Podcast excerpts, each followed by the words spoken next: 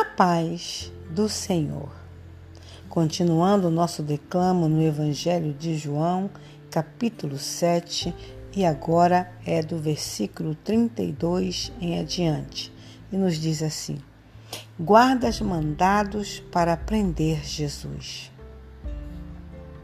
Os fariseus ouviram a multidão comentando essas coisas sobre Jesus e por isso eles e os chefes dos sacerdotes mandaram guardas para o prenderem. E Jesus disse: Eu vou ficar com vocês só mais um pouco e depois irei para aquele que me enviou.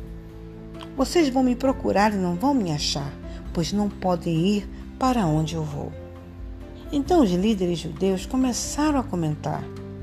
Para onde será que ele vai que não o podemos achar? Será que ele vai morar com os judeus que moram no estrangeiro? Será que vai ensinar os não-judeus? O que será que ele quis dizer quando afirmou: Vocês vão me procurar e não vão me achar, pois não podem ir para onde eu vou? A fonte de água viva. O último dia da festa era o mais importante. Naquele dia, Jesus se pôs de pé e disse bem alto: Se alguém tem sede, venha a mim e beba. Como dizem as Escrituras Sagradas, rios de água viva vão jorrar do coração de quem crê em mim. Jesus estava falando a respeito do Espírito Santo, que aqueles que criam nele iriam receber. Essas pessoas não tinham recebido o Espírito porque Jesus ainda não havia voltado para a presença gloriosa de Deus o povo se divide.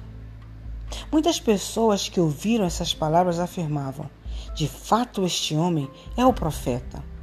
Outros diziam: ele é o Messias. E ainda outras pessoas perguntavam: mas será que o Messias virá da Galiléia? As Escrituras Sagradas dizem que o Messias será descendente de Davi e vai nascer em Belém, onde Davi morou.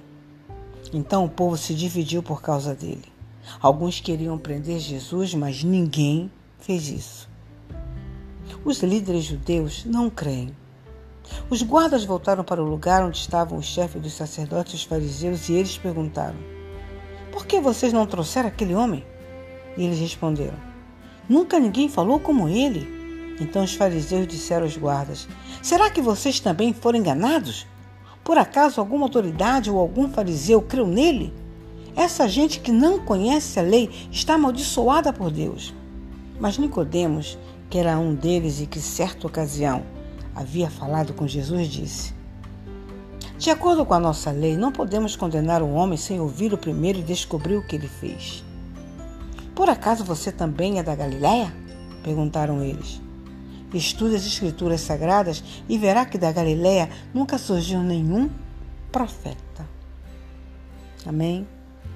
Fiquem todos na paz do Senhor e que Deus possa falar tremendamente ao seu coração sobre a vida de Jesus, sobre o sacrifício da cruz, sobre a ressurreição depois do terceiro dia. Que o Senhor possa iluminar o seu coração e a sua mente e deixe você ser transportado pelo Espírito Santo a conduzir a você em uma história verdadeira e poderosa ainda hoje. Amém?